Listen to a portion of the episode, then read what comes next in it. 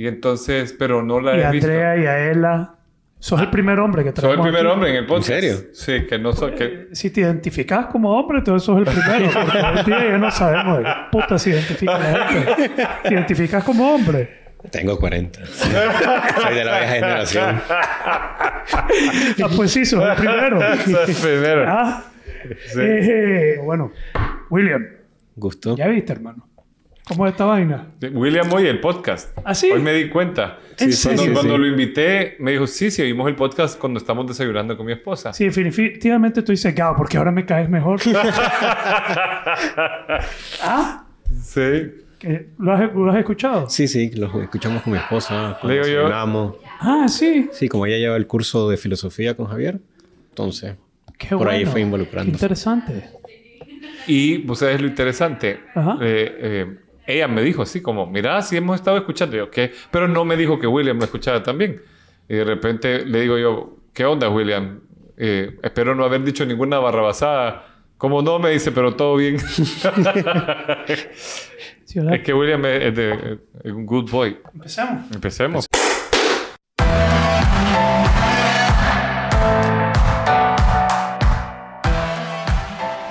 Eh, ok.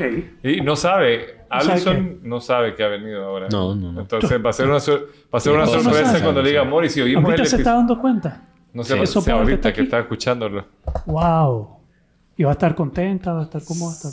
No ¿Qué sé, le parece a el podcast a ella?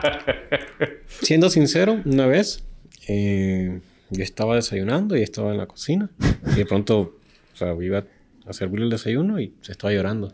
Está llorando. Sí, eh, fue sobre, estabas hablando sobre la evolución del ser humano Algo y se, así. sen- se sintió identificada Así. y se puso a llorar. Wow. Entonces, Wow. le gusta muchísimo. Qué bueno. Qué bonito. Sí, sí. Sí, imagínate. Entonces ya conoces cómo es la dinámica, ya sabes cómo funciona. Eh, Javier ha estado eh, proponiendo que traerte, con- contanos un poco, Javier, ¿por qué nace eso? Mira, es que yo William lo William. conozco hasta antes de, de conocerlo físicamente. Eh, eh, cuando, En, el- cuando- en la vida pasada. en la vida pasada y antepasada. Entonces, fíjate que eh, hace años, cuando vine a Nicaragua y eh, salió un día en Acrópolis un tablero de ajedrez. Y entonces... ¿Un mi- qué de ajedrez? Un tablero. Apareció un tablero. Apareció un tablero. Entonces, mi esposa lo abrió y el que estaba director de Acrópolis en ese tiempo, que se llama Alejandro Céspedes, empezaron a jugar con mi esposa. Y fue uno tras otro partido y fue... Salimos a medianoche ese día de la escuela. Wow. Y entonces íbamos caminando con mi esposa y, y empezamos a hablar de ajedrez. Y me dice, fíjate que había ahí en la uni un chavalo loco que era súper bueno. Él dice. es el chavalo loco. Este es el chavalo loco. Eh, que era súper bueno. Ya joven en la uni, hacía partidos simultáneos y cachimbeaba como de 20 en fondo. ¿Así? ¿Sí, o no? Ahora, Sí, lo, sí, lo- sí. lo loco, ¿por qué? Porque Pero te dice, un chavalo loco porque jugaba ajedrez y eso es loco, o Es porque eras loco y jugabas ajedrez. Creo que ambos. Ambos. Yo quiero saber sobre los locos. ¿Qué te hacía loco? Por, por cierto, que era un obsesionado con el ajedrez. Pasaba jugando día y noche. Ajá. ¿Cu- ¿Cuántos Eso. años pasaste en la uni? Siete años. Siete años. ¿Por mal alumno? Porque, Porque me jugaba- gustaba mucho el ajedrez. Pasaba esquipeando no- clases porque pasaba jugando ajedrez. ¿Eras rebelde en las clases para jugar ajedrez? Sí. Así, entonces dejabas clases por jugar ajedrez. Sí, me quedaba jugando cerca de la piscina y jugar, jugar, jugar, jugar. Que viendo en retrospectiva, eh, hubiera dedicado un poco más a las clases, ¿verdad? Ah, Hubiera hecho un equilibrio. Pero en ese Hubieras. momento, en ese momento, O sea, lo que dicen del verbo hubieras. que no existe. No, que es el verbo de los pendejos, dicen. el hubiera. Si dice mi esposa, hubiéramos. el es el verbo de los pendejos. Sí. Entonces, pues, Entonces, eh, pero te arrepentís. No, porque al final ese nivel de fuerza que fui adquiriendo me abrió las puertas para las demás cosas que, adquirí en mi vida. Nítido, vamos a hablar de eso. su vida está dedicada al ajedrez. Nice. 100%. 100%. O sea, este 100%. vive, come, respira ajedrez. ¿Así? O sea, este tiene tiempo libre, vos y yo nos ponemos a jugar PlayStation o a leer un libro y este man pone las piezas en una posición que Capablanca jugó con no sé quién y, y, y la analizan. Bueno, pero tengo que preguntar, ¿te- ¿hay algún diagnóstico de que te lleva a enfocarte tanto con el ajedrez? No, simplemente llegó un momento en que el ajedrez comencé a entenderlo mejor y me llamó mucho, mucho la atención profundizar y profundizar más en de qué se trataba y fui mejorando como jugador, más torneos, etcétera, hasta llegar a la selección olímpica de Nicaragua. Ok. Pues todavía me han dicho lo de loco. Loco es por jugar ajedrez, no era por ninguna otra cosa. Sí, por Es jugar que ajedrez. vos, vos ponete a pensar, esto solo lo ves en las películas. Imagínate un chavalo universitario que tiene 10 tableros y está jugando con 10 personas a la Sí, vez sí, sí, y le gana. Ya, ya. O sea, eso yo solo en las movies lo había visto. Yo decía, tengo que conocer algún día a ese brother. Y de repente apareció en la escuela en- de una charla Vos diste una charla de Sí. ajedrez. de ajedrez. Ajedrez. Pero, pero dijo cosas en esa charla que yo dije, wow, eso aplica A la vida. A la vida. Ok. A la vida. Entonces, desde entonces le ando, lo- y montamos un programa de varios charlas y cursos con la idea de que puede servir para emprendedores y para, para- porque las ideas cuando ya las vivís en el tablero cuando te- alguien te ha ganado en el partido tuviste y es, Este, este, este es fanático. Sí. no ¿Del fanático no Fanático. no espérate De ajedrez. ajedrez. no no soy un junior un, un peluchito Pero es que fanático, no, no estoy diciendo que soy un maestro en ajedrez. Estoy diciendo que soy un maestro fanático. Hay que diferenciar. Hay que diferenciar, ¿no? Sí, hace Son una fan- gran diferencia. Pues yo no conozco un maestro que sepa tanto de ajedrez como vos, que sabe Ah, los nombres uno a la par. y para acá y por aquí y para Es que allá. la vez pasada y estaba jugando la vez contando- pasada y se lo metió por el fundido. y entonces, puta, pues tú sabes todo del ajedrez. ¿Qué Más que yo. Sabes el fundido, ¿no? No, Mike hizo Ah, la, la trampa con la- las bolas anales. Él lo hace muy bien. ¿Cómo es que dice jaque? Él lo hace muy bien. sí, sí. Oye, ¿Cómo no. es que dice jaque? Ay, es que yo le decía, güey, no te imaginas que es el que estás poniendo, moviendo una película. Jaque, no, espérate, repetirlo. Jaque, no, repetirlo. No, volver. Ah, Retroceder, volver. Ay, espérate, volví a mover la reina, reina. Me dijo Valkyria, no sabes hasta que no te no dejas, no, pues, no disfrutas. Pero, pero, pero fíjate que es que José quedó eh, sorprendido porque le conté qué historia de Karpov y Kasparov, porque vos seguramente te la sabes mucho mejor. Yo hice un brief, pero él le sorprendió que me supiera los nombres de Karpov y Kasparov. Donde nacieron, cuando nacieron, pues se sabía No, todo, eran fanáticos. Pero, ¿cómo, cómo empezás? ¿Cuándo tu primera vez que le pones la mano a una tabla de ajedrez? ¿Te acordás? Mm, sí, tenía 12 años. 12. Mi padre no quería que jugara baloncesto porque me gustaba en ese momento. Y me dice, no, tú tienes que jugar ajedrez. Me dicen que este juego es muy bueno. Y me regaló un ajedrez muy pequeño. Yo le pregunté, padre, ¿usted sabe jugar? No, me dice, no sé nada. Pero, No, ahí, tra- ¿no pero ahí sabes trae un jugar? manual. Pero ahí trae un manual y aprendete. Y en serio no sabía. No, no sabía. No pero, sabe. te- pero dijo, este es el juego que va a Este es jugar. el juego que- Yo no lo, y él no sabía. No sabía. Yo Simplemente pensado- se lo habían recomendado a alguien. Ya. Vos. Entonces ya abrí el juego, miré cómo se movían las piezas, aprendí los movimientos, me fui a traer un vecino, mira, vamos a aprender a jugar esto. y entre los dos comenzamos a hacer partidas, partidas. Pasamos como dos semanas con eso y se olvidó. Él se olvidó. No, yo, yo, todos los dos. Ok, o sea, ok, ok. Listo. Cuando tenía 16 años, ya último año de secundaria, el abuelo de ese vecino llevó un talero de ajedrez. Cuatro años después. Cuatro años después, Ok. eh, y el abuelo sí sabía jugar bien, nos explicó mejor los movimientos de la pieza, etcétera, y nos pusimos a jugar. Y bueno, reunió a toda la gente del barrio, ¿no? Éramos como 12 chavalos ahí. Y a todos nos enseñó y yo comencé a tratar de jugar, ¿no? Y perdí la primera, perdí la segunda y me ganaron todos. todos. Ok. Al día siguiente otra vez me volví a ganar todo y así durante dos meses. Entonces dije, tal vez, tal vez no, no, no, no es lo mío, ¿no? Wow. Pero me quedé esa espinita ahí de que cómo es que hacen que para ganarme y trataba de recordar las partidas que jugaba y otra vez y otra vez. Y yo estudié en la Salle y en la Salle hay un profesor de computación que todavía está, Carlos Pichardo, y él me, yo le dije, no, que quería aprender más de ajedrez porque él era el, encargado de ajedrez del colegio y él me explicó, me dijo, no, vos tenés talento, pero si yo no gano, le digo, ¿cómo es que tengo talento si no gano ninguna partida? No, pero vos sí, me dice, entendés bien las cosas, pero eh, da- date tu tiempo, ¿no? Entonces seguimos practicando, no te has practicando. ganado el derecho a ganar. No, no, yo pasé sin ganar una partida dos años. O sea, desde que yo aprendí hasta que gané la primera partida pasaron dos años. Jue- Puta. Sí, bastante Y tiempo. clavado, ¿viste? O Sí, sea, o sea, jugando y- tras jugando y tras jugando y practicando y tratando de entenderle, ¿no? Eh, simple, Failure. Fracaso, tras Sí, sí, fracaso, sí, tras sí, sí, fracaso, sí, sí, tras perder perder y perder. sí, y era, digamos, en el barrio, ¿no? Ya viene William, entonces él acaba de ir a comprar la gaseosa, acaba de comprar los picos, porque perdés y la vuelta era de una hora, ¿no? Estar esperando a volver a Ah, jugar. Entonces, yo era el mandadero, ¿no? Eh, ya después, ya conocí la federación de acá de ajedrez, me metieron un torneo fuertísimo, fuertísimo. O sea, estaban ¿Y había mejores- ganado? No, no, no, todavía Sí, seguía perdiendo. Todavía perdiendo te metieron Y me el metieron en ese torneo, ¿no? Estaban los mejores juveniles. 12 partidas, 12 derrotas. Ah, no, gané una partida, pero gané porque mi contrincante no llegó. o sea, ya era la última ronda. Él no hacía nada. Yo llegué muy 8 de la mañana, ¿no? Y ¿Celebraste?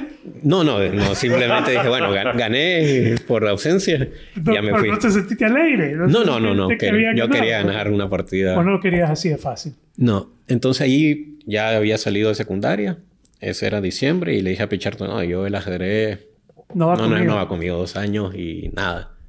Bueno, me dice, ni modo. No, pero eso bueno siendo mandados, loco. El aprendizaje. No te rindas ¿Sabes todavía, ni trayendo los meneitos. No, no conocía todos los precios, ya me daban descuento. Por favor, no te vayas a seguir jugando.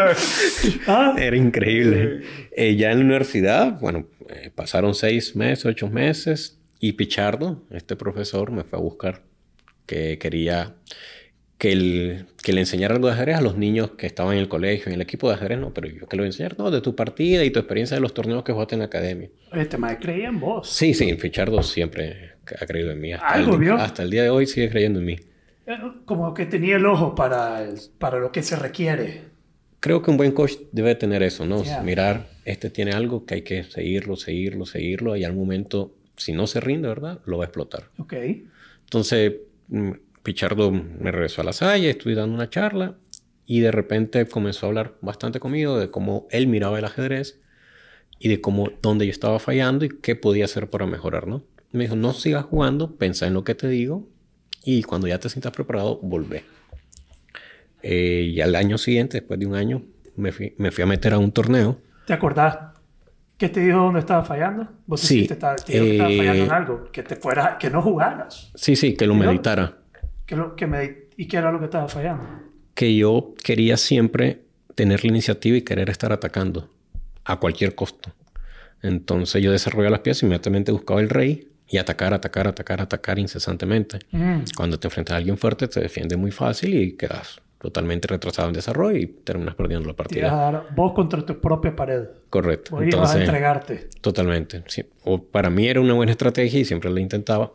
Algunas veces me funcionaba, casi ganaba, pero fallaba ya en la ejecución, qué sé yo, y listo.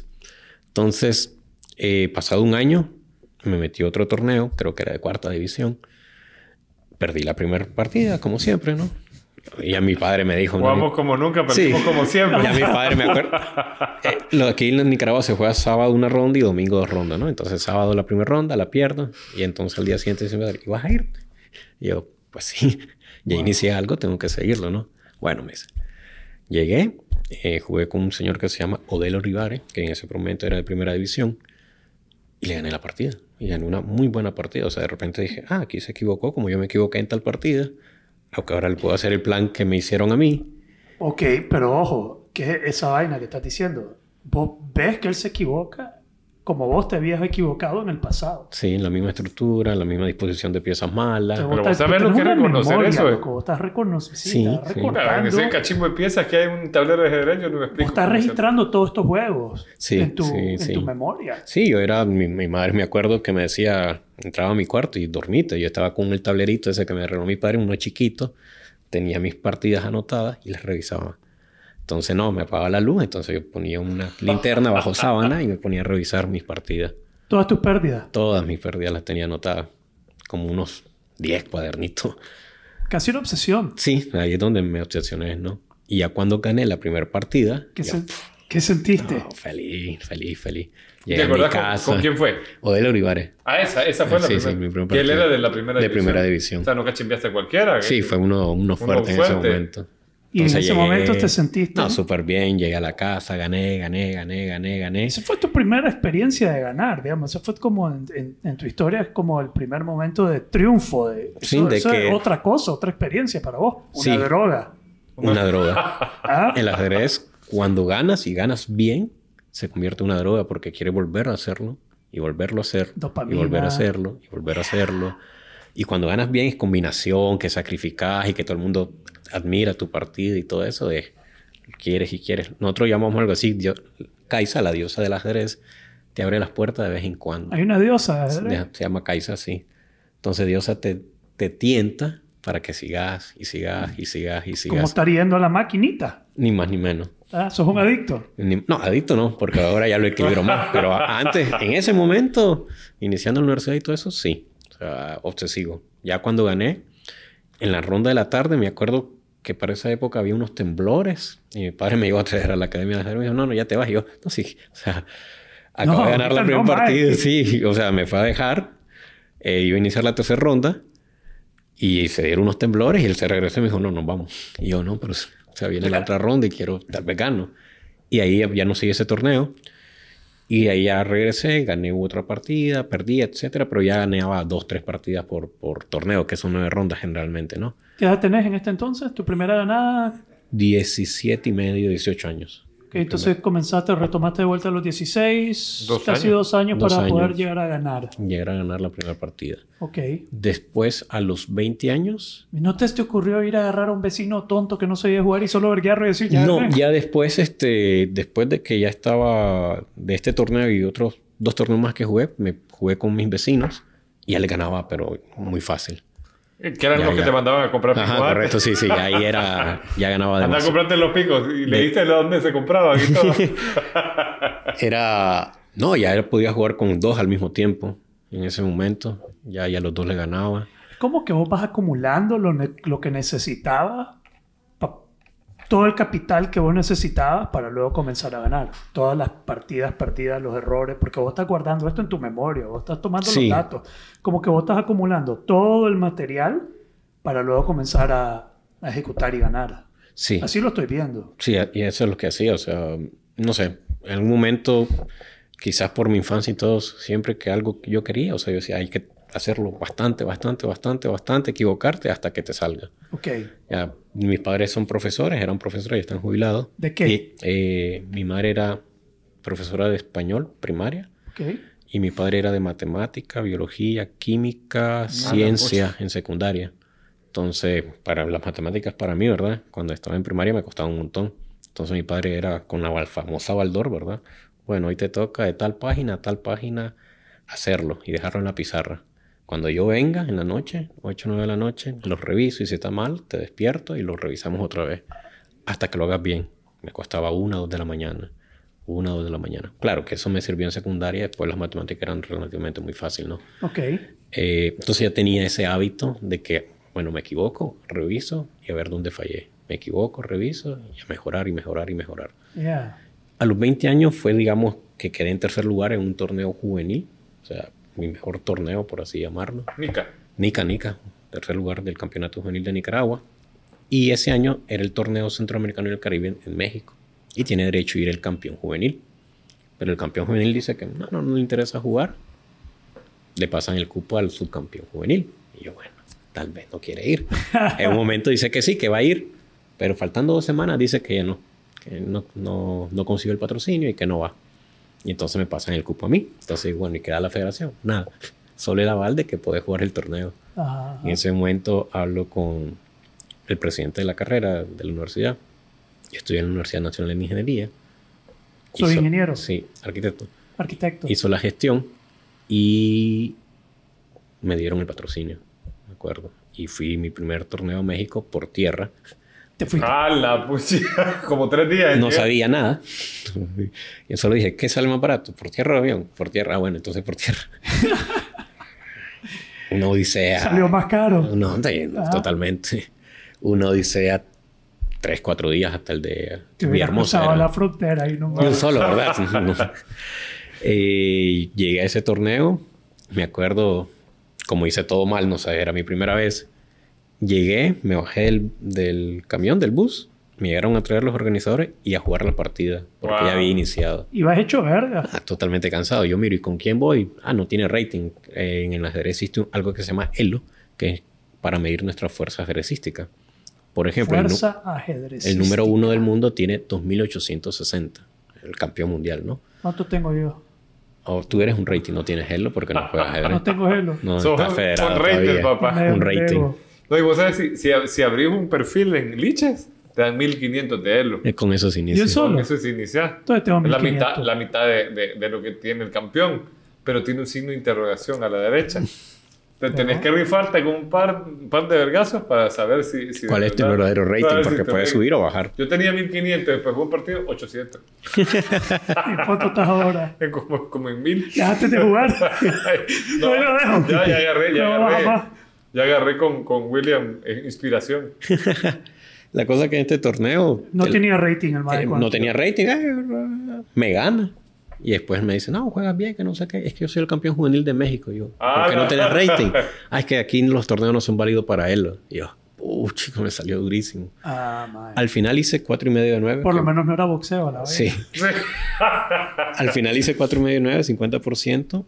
Y esa experiencia, a los seis meses, llegué a la selección nacional, que vencía el número uno en Nicaragua. ¿Quién era? Carlos Dávila, maestro internacional Carlos Dávila. De ahí lo vencí como tres veces más. Y de ahí, 2004, 2005, soy de la selección nacional hasta, hasta la fecha. Ahorita Todos los primer- años. Su primer tablero ahorita, ¿no? ¿Vos sos uno? Ahorita- ah, no. ¿En el país? No, soy el número dos. Soy el subcampeón nacional ahorita. ¿Fuiste uno en algún momento? No, todavía no he llegado al uno. Ah, Estoy- todavía no ha llegado. todavía me te falta, ahí todavía estamos esperando ahí. Lo, el mismo proceso de siempre. Qué interesante. ¿Quién es el número uno ahorita? Marcos Ortiz. El que... El de la Salle también. Ajá. Ok. Y con el que jugaste, con el que llegabas a la escuela. Sí, ¿no? sí, con el que lleva a la escuela. Imagínate, y hacían, vos, hacían unos eh, partidos rápidos, no podías ver las piezas, como... Pero hay diferencia entre partido rápido con tiempo, ¿no? Y partido... Sí, está el partido clásico, que es mucho tiempo, hora y media más 30, que puede durar una partida 4 o 5 horas. Ahorita nosotros fuimos a la India, a la Olimpiada, y esas partidas eran 7 horas. ¿Y cómo no- te fue? Era el primer tablero, me tocó durísimo, durísimo. ¿Qué es el primer tablero? O sea, el, Eh, el número uno. Hay cuatro, juegan cuatro partidos así. O sea, cuatro personas y el que es mejor es el, número, el primer tablero. Se enfrentan dos países, Nicaragua, Costa Rica, y son cuatro jugadores contra cuatro jugadores. El primer tablero es el de mayor fuerza y el de cuarto tablero es el de menor fuerza. Entonces yo iba de primer tablero de Nicaragua. Como de Nicaragua. Sí, durísimo. La Olimpiada es Mira, otro nos- nivel. Nosotros como somos amigos estábamos dándole seguimiento. Te puedes meter a ver las partidas. Y José Alfredo... Mira qué fanático. Sí. ¿Quién se mete a ver una partida sea, siete horas? ¿Cuántas veces tenemos Era a las brother tres de la en mañana, ¿verdad? Olimpiadas? A las 3 de la mañana se metió a Sí. ver. Nos metíamos después. Pero, pero, pero íbamos así y me decía Nunca lo he visto, en ninguna conversación lo he visto así de emocionado. casi le mira, gana a un mira, maestro". Cristian está, Cristian está, Lo estaba este es su firmando. día, hermano. No, es que vos sabés, casi cachimbea a, a paqueado en ajedrez. Que Sí, a, a Parham, al número 23 del mundo. lo tuvo. Estaba perdido conmigo. Lo que me faltó ahí fue la ¿Qué parte pasó? psicológica. La- Pero que, que- ¿cómo la parte psicológica? ¿Por qué? en un momento, mm, cuando se da una posición que estoy totalmente ganado, yo miro mi tiempo y me quedan 13 segundos, 15 segundos, ¿no? Y eso me pasó, no sé, nanosegundos, un pensamiento ahí negativo. Me dije esto, qué lástima que tengo tan poco tiempo y no poder ganarle a un élite mundial. Y está en una posición ganada. ¿Vos te acordás de ese pensamiento? Cuando después de la partida en la noche lo estoy analizando, ¿qué me pasó? Porque es una posición ganada que yo puedo ganarle a cualquiera del mundo. o sea, analizaste hasta los pensamientos Ya, entonces, por tu mente. entonces sí, sí, sí. Entonces, ¿por qué, por qué, por qué hice, por qué jugué tan mal después de eso? Y encontré ese pensamiento que fue So- eh, autosabotearme. ¿Sos duro criticándote? Sí, ¿Ya? durísimo, Co- Durísimo. durísimo. Sí, eso es lo que me, como que estoy percibiendo, como que tenés un, un- un crítico duro con vos, Sí. que puede ser tu, puede ser un aliado, pues el que te ha llevado a ser, porque vos te haces la pregunta, ¿por qué perdí? ¿Por qué perdí? ¿Por qué perdí? Pues, y, y eso es lo que estoy viendo, que esa es la pregunta que te haces. Sí. Interesante. No, y vos sabes que interesante porque eh, antes de este torneo he tenido varias conversaciones con William. Yo le decía, eh, no- me dijo una vez algo que eh, abonó a una conversación noble que hablamos del fracaso y cuándo retirarte. ¿Ya? Entonces él decía, si yo me tiro una posición, eso me dijo hace más de un año, y veo que no va para ningún lado, me retiro y mejor guardo energía. Y ahora va con todo hasta el final. Sí, es que estábamos hablando de cuánta energía quemas. El cerebro es el que más calorías consume, quema, el que pues, más sí. consume energía. El cerebro Sí. no quiere hacer tanto esfuerzo y el ajedrez es. un ¿Cuál- nivel de ¿Cuántas calorías te, te consume un, una- un partido? Uno puede un partido bajar unas 12, 15 libras. durante un torneo de un semana y media. ¿Así? Sí. Me voy para todos ustedes que quieren bajar de 12 a 15 El ajedrez es la solución. El ajedrez es la solución. Sí. Pero como no van a quemar nada, Mejor en no gimnasio. pienso, mejor gimnasio. el ajedrez es el gimnasio de los genios, el gimnasio es el gimnio de los brutos. Así podríamos, ¿no? Resumirlo. Un buen marketing. Yo voy al gimnasio, así que para que no se estén heridos todos. Eh, pero eh, lo que me quiero regresar, vos vas analizando, vas perdiendo, vas acumulando toda esta, todos estos datos, vos vas información, Sí. comienzas a ganar. ¿Qué, qué, qué, qué se requiere para ganar un juego de ajedrez? ¿Qué, qué hace alguien un buen ajedrecista? Primero, la preparación de oponente. Eso es muy importante. Preparación de oponentes. Sí, crear tú un perfil de tu oponente, que va desde lo psicológico, lo físico, su nivel de ajedrez, la tendencia de errores, qué posiciones le gusta más, qué posiciones no le gusta, cuál es su estado anímico en ese momento del torneo, cómo le ha ido en el torneo. Eh, yo tengo una Trabajo. ficha, sí, yo tengo una ficha que se llena, que lleno antes de jugar contra alguien. Y esas fichas ya están Ya, ya están diseñadas. ya yo, las yo dan, las te dise- enseñan, te No, yo las diseñé, yo las diseñé. Vos las diseñaste. Sí, yo las diseñé, entonces ya con esa Vos información. diseñaste fichas de perfil de tu oponente. Sí. Eh, hay herramientas, digamos, un programa que ocupamos que están todas las partidas de tu oponente, pero son las partidas en buen bruto, ¿no? Entonces uno tiene que ir partida por partida y ver dónde es que se equivoca más, eh, en qué jugada generalmente tiende a, a cometer errores, qué pasa cuando ya lleva cuatro horas jugando. eh, ¿Qué si puede su- pasar? Que su nivel baja. alguien su, que- su nivel baja. El mío baja como en 30 minutos. ¿no? O Yo jugaba ajedrez así. Pues mi abuelo jugaba, jugaba con mis primos. Ah, nos fumábamos un churro y nos poníamos a jugar ajedrez. Y, y tengo entendido que hay un juego de inicio, como el, el- el- el- la salida. Después hay en medio. Esos son los sí, términos sí, correctos. apertura, medio juego y final. Apertura, medio juego y final. Yo, la, yo, yo la- ya para el final estoy como, "Ah, ya me aburrió esta mierda. No, no tengo un buen endgame, Ujú. pero no solo en el ajedrez, en la vida. Digamos, yo comienzo algo, me entusiasma un poco, pero mi endgame me ha costado desarrollarlo, no solo en entonces el ajedrez era como un reflejo de mi falta de determinación hasta el final, de llevarlo hasta el final con el mismo nivel de compromiso, enfoque. Pero se, se, mira, se ha visto, yo identifiqué que eso se reflejaba también en cosas de, de mi vida. Incluso aquí de repente yo siento como que, ah, ya no quiero hacer conversaciones. No. si no tuviera estos más, no, probablemente... pues, hubieras tirado. ya, vez ya, porque me aflojo al final. Hay un libro que escribió un ex campeón mundial que se llama La vida imita al ajedrez. Y hay sin número de jugadores que han dicho cómo el ajedrez es un reflejo de nuestra vida. Ya. Y es increíble, o sea, yo con mi forma de jugar es igual en, mi- en los hago en mi vida, ¿no? Ya. O sea, mu- mucha preparación, analizar bastante todo. Em, En inglés hay un dicho que dice, how you do this, cómo haces una cosa va a reflejar cómo haces en todas las todo, cosas. en todas las áreas, correcto. Ya. Entonces el ajedrez con referente a la vida es un espejo. Un espejo. O sea, si yo miro que tú estás, yo voy contigo y tú estás anímicamente depresivo o bajo, yo sé que tu juego va a ser igual. Entonces ya tengo una estrategia, alargarte la partida, Veo. para llegar a un final, pasar de la tercera hora, etcétera, etcétera, porque entre más tiempo te tenga en el tablero, más tendencia a cometer errores. Sos como un genio. No, no, no, no, no, no, no. No, verga, sos como un genio. Alguien que estudia mucho. Puta, pero estudiar, pero mira las cosas que estás estudiando para que miras qué robusto estás. Vos no solo estás estudiando cómo se mueve esa vaina o cómo le voy a ganar, qué movimiento voy a hacer. Vos estás determinando cómo vas a alargar el juego. Vos no, ni siquiera es en la tabla, es en mi estrategia es alargar el juego. Porque yo sé que este man tiene Problemas con la novia, qué sé yo, Tapaste esa mierda estudiando. Sí, sí, sí, ¿Cómo sí. anda con la novia? Este Se joven? mete en Sí. Facebook y sí dice, Sí, it's sí. complicated, le da... le- It's complicated. It's complicated. It's complicated, cuatro horas de partido. Tengo un análisis de personalidad. Mueve el peón, Brutal. después mueve el alcil, Sí. lo regresa. Y, y, y entonces tu estrategia no solo es, eh, va más allá la- del tablero, va muchísimo más allá del tablero. El tablero, el tablero de ajedrez casi que se vuelve solo el, El medio. el medio de algo que está pasando mucho más arriba. El ajedrez es un juego muy psicológico. Yeah. O sea, Anam, por ejemplo, otro ex campeón mundial, él se ha especializado en poder entender el lenguaje corporal de sus oponentes. Mm. Entonces, saber en qué momento está incómodo, en qué Vamos a momento está de alegre, etcétera, etcétera.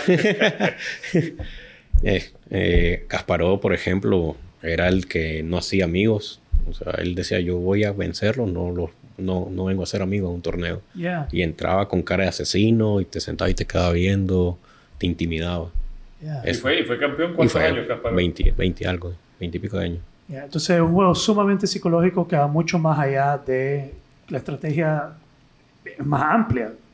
Como habías mencionado anteriormente, yo analizaba o llegué incluso a ver el pensamiento que me jodió. Sí. Algo que me ha hecho falta es analizarme a mí mismo. Esa es la parte, digamos, puedo analizar a los otros, etcétera, la parte técnica, la, la, la, pero necesito ahora, con lo que me- el aprendizaje que tomé de la Olimpiada es eso. O sea, necesito analizarme a mí. Así. Sí. Yo- yo- pero a mí William la vez pasada eh, le pregunté ¿y qué estás haciendo ahora para que no porque me dijo eh, me estoy preparando para que no me pase y dije, ¿y cómo te puedes preparar contarle cómo te estás preparando para, que, no te, vuelva a pasar qué? eso Para que no te Eh, pase qué. El- eso de que tenías una posición ganadora tenía poco tiempo entonces tenés que ser bien preciso en los movimientos que vas a hacer para hacerles a que mate a un loco que te vamos a meter en hielo. Sería bueno. ¿Ah? Sería genial. O, o aprender de tu respiración, del Eso, manejo de atención. meditación. de meditación, manejo de atención, postura corporal. Yeah, that would be fascinating. Tal vez descachimbamos tu juego por un tiempo. Sí, sí, pues, Pues, probablemente. Si, sí, pues si probable. algo, pues puede, Sí. ser, puede ser que por estar metiendo más información, más, más se- variables se- que se tenés que ver algo. y, y periquear con ella, puede que Sí, igual tiene Si que haber un bajón. perder un poquito, sí, tiene que haber un bajón después- y después tiene que subir. y después Es- tiene que parte subir, del ya. se va a volver aprendizaje, ¿no? inquebrantable ¿Ah? se va a volver inquebrantable Así es, pero tendría siempre, la gente no es eso, que si comenzás a jugar con lo que ya está funcionando, puede que deje de funcionar, pero que cuando se reconstruya, eh, funcione mejor. Es, es el proceso de aprendizaje, o sea, es normal, ¿no? Uno tiene que bajar y y tiene que volver a subir, sí. Qué fascinante. Es, es que cuando, digamos, yo aprendo algo nuevo en ajedrez eh, y lo quiero poner en práctica, lógicamente, como traigo un hábito, me cuesta.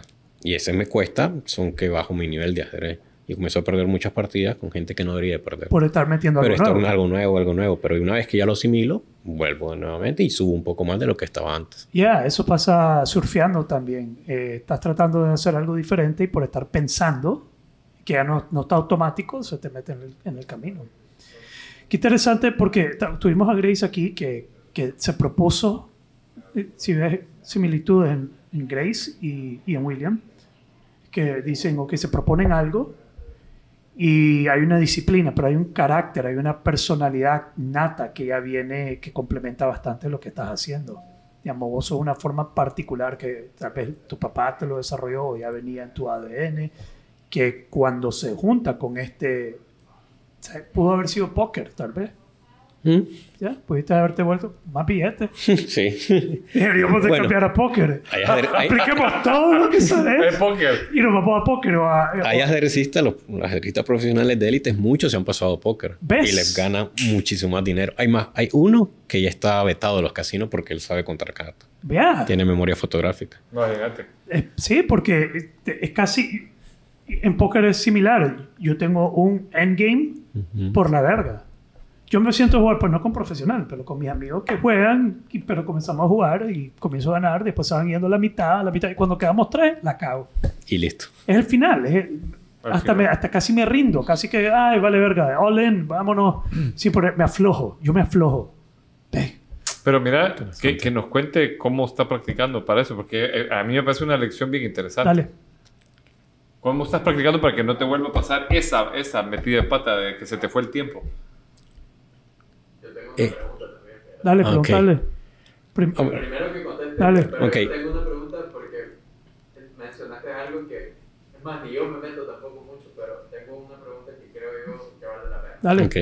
Entonces, de la Olimpiada, con todo lo que me pasó, cambié mi plan de entrenamiento y vine primero la parte de meditar más, más ejercicio, comer un poco mejor, porque para no cansarme, ¿no? Y pongo muchas posiciones complicadas con muy poco tiempo para, digamos, simular lo que me pasó en esa partida específica. Y son posiciones en las que yo debo estar ganando con segundos. Y de eso he hecho hasta ahora unas 500 posiciones. O sea, con la computadora, jugar con la computadora una y otra vez, una y otra vez, una y otra vez, una y otra vez. No importa el resultado, importa la parte psicológica de cómo me siento en ese momento, porque me imagino que estoy contra otro élite mundial y que debo de ganar. Y esa es la parte del entrenamiento que estoy haciendo. Wow. Entonces vos ya todos estos tableros ya están en su, en su posición. Sí, son posiciones que voy a ir recopilando de partidas que he jugado, partidas. Pero estás la- trabajando la... parte psicológica. Sí, eso es lo que he iniciado. Ni ¿no? siquiera la solución al problema, sino mi estado en el cual El lo voy a mental. enfrentar. Mi estado mental.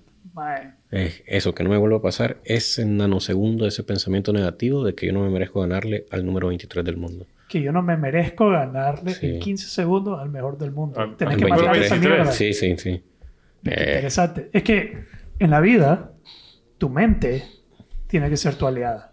totalmente. Sí. Pero convertir tu mente en tu aliada, ¿vos sabes cuál es el instrumento con el cual convertimos nuestra mente en nuestra aliada? Tu atención. Tu atención es, digamos, no es el pensamiento. ¿Cómo vas a pasar de un pensamiento a otro? Es dirigiendo tu atención, atención. en otra dirección. Entonces, si vos ves el pensamiento que no te ayuda, vos tenés que inmediatamente poder, pero, pero tenés que tener la capacidad, uno, de reconocerlo, Reconocerlo. que vos lo tuviste en retrospectiva. Sí, en el momento no. En el momento no, vos lo viste en retrospectiva, te diste cuenta, tuve un pensamiento, ese pensamiento no me ayudó y por ese pensamiento perdí. Entonces, uno es reconocerlo en el momento, ahí viene. Dos, poderte desenganchar de ese pensamiento. Entonces, la, la atención se engancha en los pensamientos. Y tres, poder redirigirlo, tener a dónde redirigirlo, ya sea otro pensamiento o tu respiración o algún lugar donde el otro, el pensamiento que no te ayuda, se, se disipe. Te voy a dar un ejemplo. David Goggins es un corredor eh, nivel, Ultramaratón. pero ultra, 100 millas en 24 horas en el desierto. Te estoy este más hay un chiste de él que un muñequito que todo llega a, a Marte. El Musk llega con todo su crew a Marte, abre la puerta y está David Goggins corriendo. el muñequito y le pregunta, David, what the fuck? How'd you get here? I ran, motherfuckers. y así es, corrí, puta. Y usted, y, estoy- y, y no voy a parar, voy para Júpiter. Sí. Eh, entonces, entonces- es ese estilo.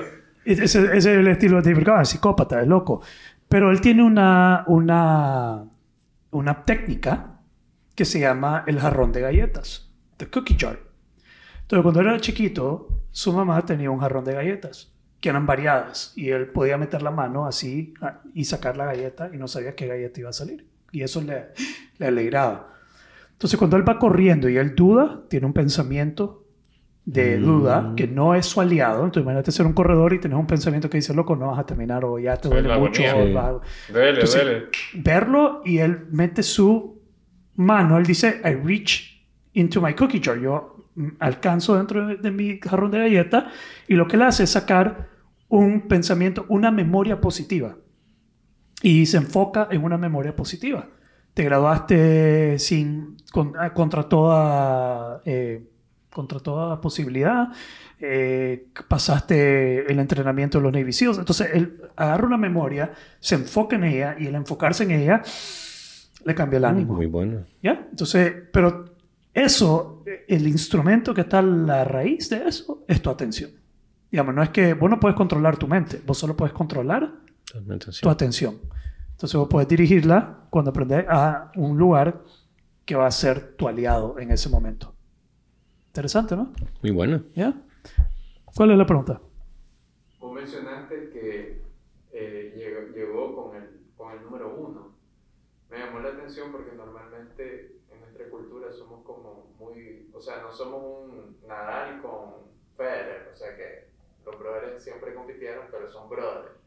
Aquí somos más como que vos, con, o sea, yo jamás me hubiese imaginado que vos eras brother del uno. Entonces, ¿Cómo funciona esa, esa relación con, con el número uno? Con tu contrincante. Con tu contrincante, ¿cómo, cómo es? ¿Cómo... Eh, Marco también estudió en La Salle, dos años después de mí.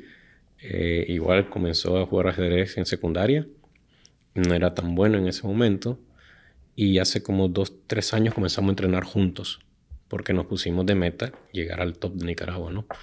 Eh, ya él ya, ya fue campeón nacional y está en la élite nacional y estoy ahí detrás de él muy cerca, pero sí ya, por ejemplo, en, en este torneo nacional de inicio de año, la diferencia que estuvo entre él y yo, él quedó campeón por medio punto arriba de mí, pero de, el, ter- que, que- el que quedó en tercer lugar quedó uno y medio o dos puntos detrás de nosotros. O sea, ya hay una gran brecha que vamos a ir aumentando, aumentando, porque los dos somos, o sea, muy disciplinados, trabajamos duro, etcétera, etcétera, ¿no? Entonces nos apoyamos mutuamente en la parte de entrenar.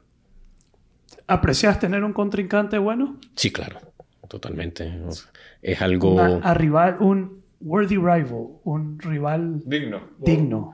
Sí. ¿Qué le dirás cuando lo ves? Sí, sí, sí, sí, sí. Sí, me alegro que quedó campeón nacional y que ha mejorado. Ahorita él probablemente vaya a ser el siguiente titulado de Nicaragua. Eh, en ajedrez hay títulos internacionales. El más alto es el Gran Maestro. Después viene Maestro Internacional, que en Nicaragua solo hay tres. Y en Centroamérica creo que son 18. Gran Maestro solo hay uno en Centroamérica. Un Y después viene Maestro FIDE. Un tico. El tico. El tico, el, gran. Bernal. Bernal. Eh, dos ticos han hecho gran maestro, pero uno se fue a Estados Unidos. Y el maestro FIDE, que yo tengo el título de maestro FIDE, en Nicaragua somos 17 o 18, y en Centroamérica creo que vemos como 40. Ok.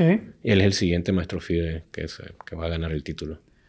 Entonces sí aprecias tener ese rival digno Enfrentarte con alguien que sea mejor. empujando siempre a ser mejor. Creo que, que es algo súper necesario. No, no ganaría nada con seguir ganándole a la gente que ya le gané. No, tengo que ir siempre hacia arriba, ¿no? Claro. Ahorita, por ejemplo, entreno bastante con el número 2 de Costa Rica, Emanuel Jiménez.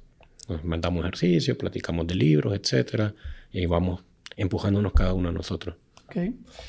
Entonces, te ganas la vida haciendo esto. Me ganó la ¿Cómo vida. se gana la vida alguien en Nicaragua jugando ajedrez? Esa pregunta me hizo mi padre cuando le dije, a los 17 años me quiero dedicar al ajedrez. A ver, Sí.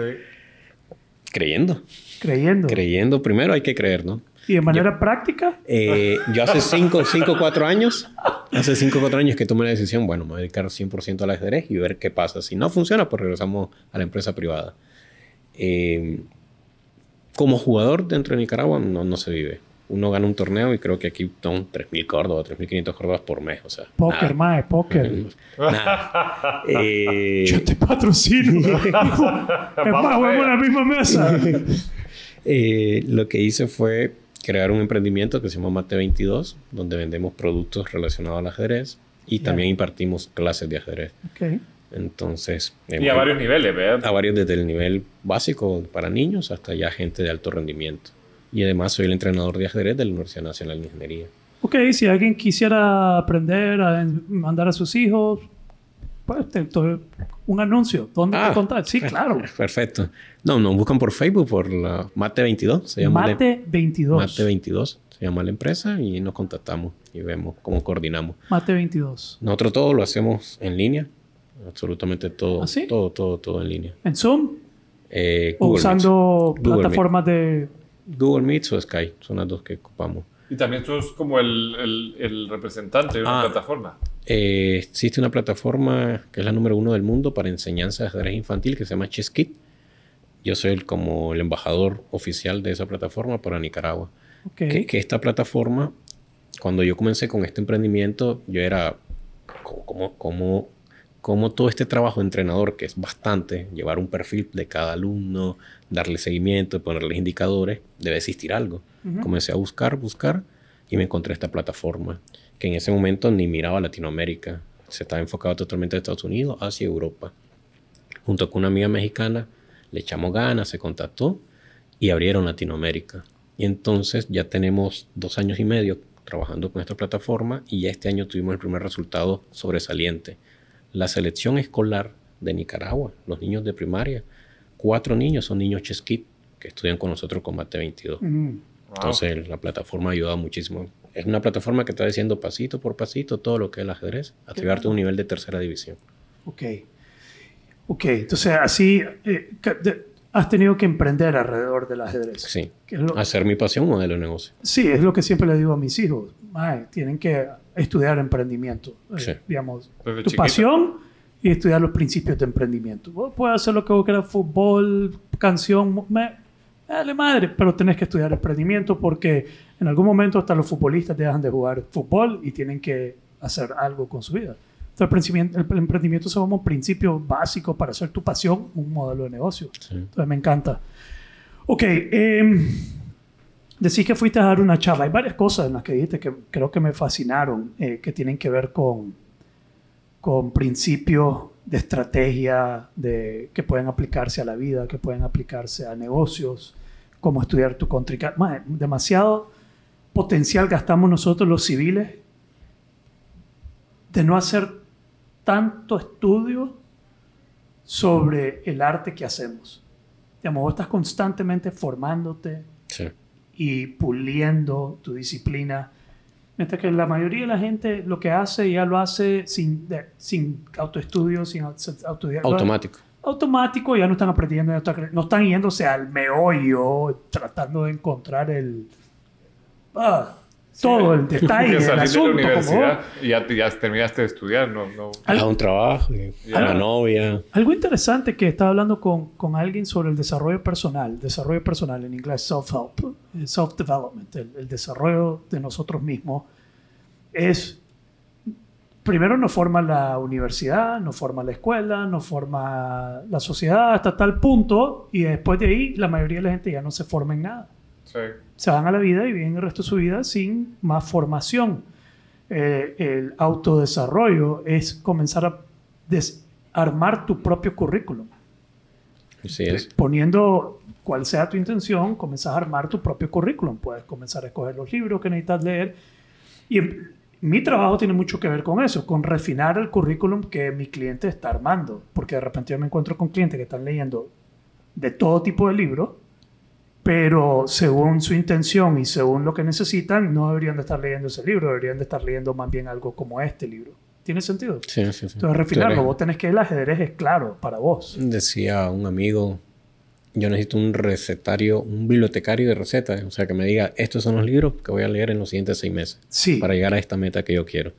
Pero esos libros, en temas de desarrollo de la persona, tienen que encajar como el anillo al dedo. Entonces, cuando yo trabajo con alguien y yo les recomiendo un libro, yo busco que cuando lo lean ese libro esté, que sientan, puta, este libro me está hablando, esto es exactamente lo que tenía que escuchar y está empujando mi nivel en lo que yo quería lograr, ya sea ajedrez o lo que sea, eh, negocio. Y lo otro es que si no hayan eso en el libro que yo recomiendo, yo lo que les digo es, déjenlo de leer. Ya, pues, no lo sigan leyendo. Sí.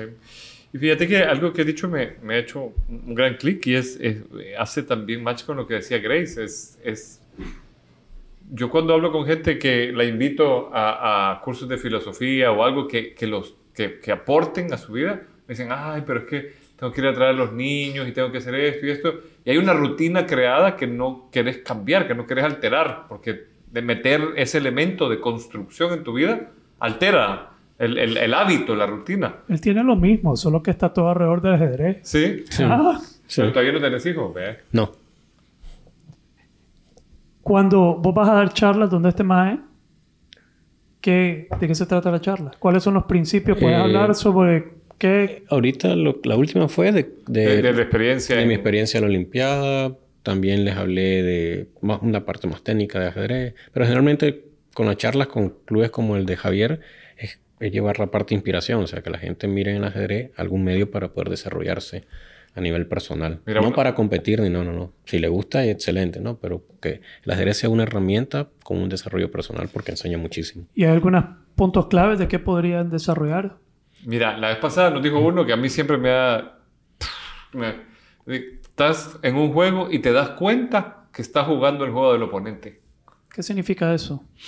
Que caíste en una preparación de tu oponente y estás en la posición que él quiere que tú estés. ¿Cómo te salís de ahí? ¿Cómo lo evitas? ¿Cómo esquivar los golpes? Pero eso, pero eso se, se explica en la vida también. Pues sí. Cuando alguien te manipula, ya sea en el negocio, en el trabajo, tu jefe. Una tu relación jefe. tóxica. ¿Ah? Una relación tóxica relación Puede también. ser tu jefe que ya te Sí. tiene donde vos querés y estás jugando. Totalmente. Vos estás jugando su juego. O ¿Cómo te eh, eh, estás compitiendo contra alguien, un contrato, o, o estás en una empresa que... O sea, depende de dónde lo quieras poner, ¿verdad? Porque yo me pongo a pensar en las corporaciones que se vuelan penca. eh, de nombre varios en diferentes, o sea, despliegan una estrategia y hay uno que tiene una promoción y el otro reacciona. Y hay uno que hace una cosa y, el- y si vos ya lo tenés pensado eso, yo voy a hacer esto y aquello, puedes meter a tu contrincante donde vos querés. ¿Cómo se siente cuando sentís que ya tenés a tu oponente jugando el juego que vos querés que juegue? Como tiene que haber un momento donde vos- él comienza, o, o ella, o es entre varones. No, el ajedrez mixto. Es mixto. Hombres y mujeres. Hombres y mujeres, no hay diferencia de género. No, hay un hay torneos femeninos solo para mujeres, pero el- el- hay campeonatos absolutos que es mixto, puede entrar cualquier mujer. Pero estadísticamente, ¿vos crees que hay una diferencia entre mujeres y hombres jugando ajedrez? A nivel ¿No científico, tenés no. alguna opinión A, al a respecto? nivel científico no existe ninguna diferencia, tienen igual de capacidad. Lo que sí los estudios que yo he leído es que la mayoría de las mujeres, cuan- de las niñas, cuando entran en la parte de la pubertad y la adolescencia, 15 a 20 años, ahí dejan de jugar ajedrez, porque su atención va para los estudios, Ok. eh, etcétera, etcétera. Pero las que se comprometen con jugar, Siguen jugando toda la vida, una vez que la ama. Eh, es algo, la mujer lógicamente tiene mayor responsabilidad hacia la vida que, que los hombres a esa edad, de los 15 a los 20 años, ¿no? Yo a los 17, 18 años no me interesaba solamente ajedrez. Mi hermana era la universidad. entonces te estaba preguntando cómo se siente tener a tu oponente jugando tu juego. ¿Te emocionás? Cuando era mm, menos conocedor, tenía la emoción, me- el exceso de confianza y perdí muchas partidas por eso. Porque te yo emocionaba. me emocionaba y aquí ya estoy ya. Es de tejer y cantar. Y de repente movía algo que Y no yo era. movía rápido y, y la partida se daba vuelta. Y entonces una partida que tenía ganada terminaba perdiendo. En tu mente la la tenía ganada. En mi mente, una partida se gana hasta que se firma la planilla. A mí me gustaría jugar contra vos. Ese. Y, y, y, pero que narres todo. Ok. En voz alta. Que narres tus pensamientos. Aquí estoy haciendo, te voy a. Es como. como No, no, y que narres lo que alguien, Y lo que en una- mis, movimientos. digamos. Yo muevo y que diga, what the fuck, que, que, como que está pasando aquí. ¿Qué mira, oye- oye este man no tiene ni idea de lo que cero estrategia. Fue- no sabe por dónde va. Fue bien chistoso. sería En el primer simultáneo que iba a hacer después de esa charla, eh, eh, eh, jugó como contra 15 y a todos nos barrió. Esa vez no entré yo, pero en el último sí. Pero esa vez eh, el, el mejor de, de, de Acrópolis se llama Moss y es el que nos da las clases regulares. Entonces a Moss fue, mira, no le hizo ni cosquillas. este, pa, pa, pa, y de repente le decimos, ¿y cómo te pareció? Mira, este chaval lo dice, hizo varias jugadas interesantes, me la puso difícil el que no practica, el más junior de todos, le tiró, le, le hizo algo que, que lo, lo hizo, lo, lo hizo decir mm, y regresó después un paso. Pero- y todos, ya, ya, uh, le logró hacer. Porque es el que menos practica de nosotros. Quiero regresar al póker. Cuando jugás con alguien que no juega, jode todo. Mm. Sí, porque no sabes, no puedes saber qué está haciendo. No puedes descifrar lo que está haciendo porque no sabe ni putear lo que está haciendo. Entonces, está apostando y bueno, sabes, me está apostando porque sabe lo que está haciendo. ¿O por qué? O porque puta no sabe lo que está haciendo. Entonces distorsiona todo el juego. Cuando estás jugando con gente que sabe, Se sale el pensamiento Se- esquemático. Sí, porque no sabes, puta, ¿qué hago? ¿Será que tiene algo? Este sí, sabrá que sabe que tiene algo, ¿sabe? Y, y de repente va y no tiene nada. Y vos, fuck. Pero la próxima vez tiene algo y vos, puta. Y, y te enreda el juego porque, no, por la ignorancia del juego, de- distorsiona el juego. Es interesante. Tal vez algo pasó con ese. A lo Y mejor. somos juegos, dijiste, debes saber lo que está haciendo. A lo mejor y tal vez no Y tenía idea. tu pensamiento. Y tal vez no tenía ni idea. Todo el mundo quedó como, wow, Jeff, yeah. Interesante. Eh, ¿Qué más? ¿Algo más que querás decir sobre, pues, que querás expresar en línea de lo que venimos hablando?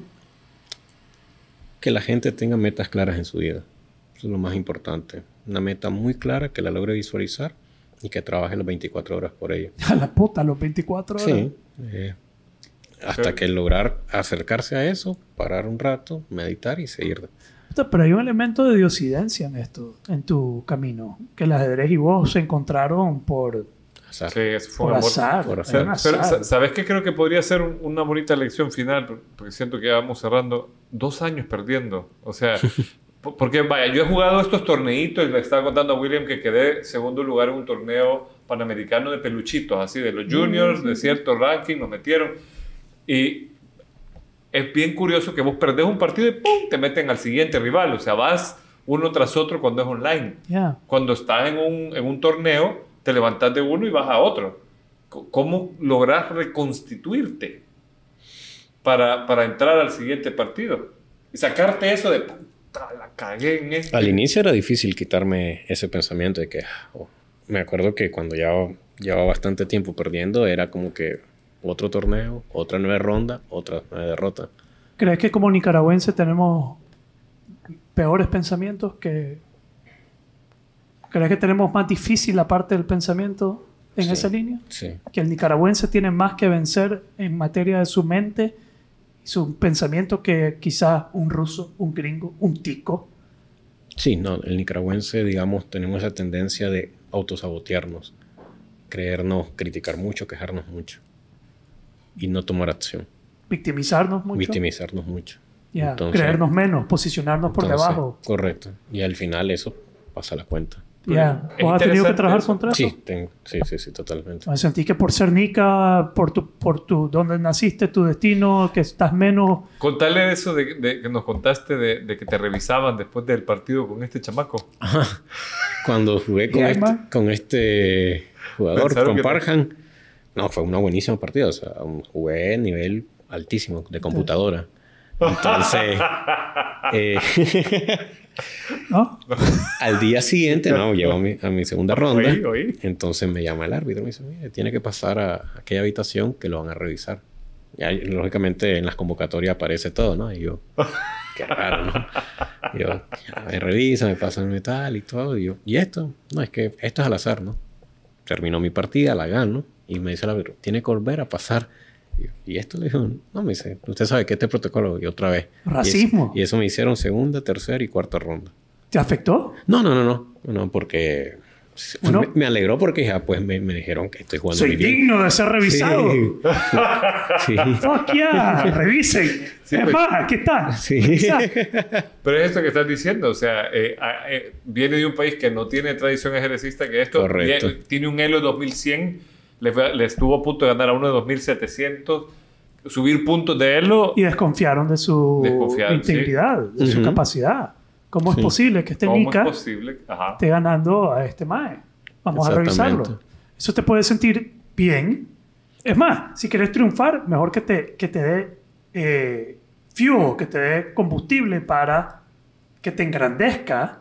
Mucha gente se achumica, mucha gente... No, a mí me encantó. O sea, eh, Sí, por lo menos eso. vieron mis partidas y Pero llamó eso- la atención. Pero eso, a un campeón, eso lo, Lo hace crecer. lo hace crecer, lo hace sentir bien. A una persona acomplejada lo hace sentir mal, se resiente Sí. y tira la toalla. Entonces, Entonces sí creo, yo lo he visto, y, y esto se aplica eso de perder y perder y volver en los negocios. Vos habías mencionado la vez pasada, Javier, que un solo golpe y ya te rendiste y ya terminaste, y ya Sí. está. En vez de seguir en tu pasión y en tu, en tu arte, en, tu, en lo que haces. Es que interesante. A mí eso me, me recuerda a lo que siempre vos decís del juego infinito. O sea, vas y vas y vas y vas y sabes que en algún momento vas a tener suficiente experiencia para Sí. despegar. Es que interesante. Michael Jordan eh, fue rechazado en, el, en, en secundaria para entrar al juego, al básquetbol, al equipo. También tiene nota de cuántas veces ha perdido y son enormes. Y para ser campeón, a nivel que fue campeón, tuvo que aprender. A ver, en un juego él era el que más anotaba. Tuvo que bajar su nivel de anotación para que el equipo llegara a ser el mejor equipo. Él tuvo que restringir su. En vez de Sí. ser, sí, en vez de ser el que está tratando de hacer todos los puntos, él tuvo que sacrificar su puntaje personal para agrandar el, el puntaje. Entonces, he was coachable, me dijo alguien cuando él fue coachable, pues se, se pudo trabajar con él. Y el drive mental que tiene, lo hemos hablado aquí. O sea, a- algo que me venía diciendo William ahora que subimos a, a- para acá, eh, me llamó mucho la atención porque ten- venimos de una cultura eh, que enfrenta la vulnerabilidad y el fracaso siendo perfeccionista. Y ahora me decía William que los ajedrecistas top, los élite mundial, tienen 30% de malas movidas en sus juegos. O sea, de cada 10 jugadas, 3 son malas.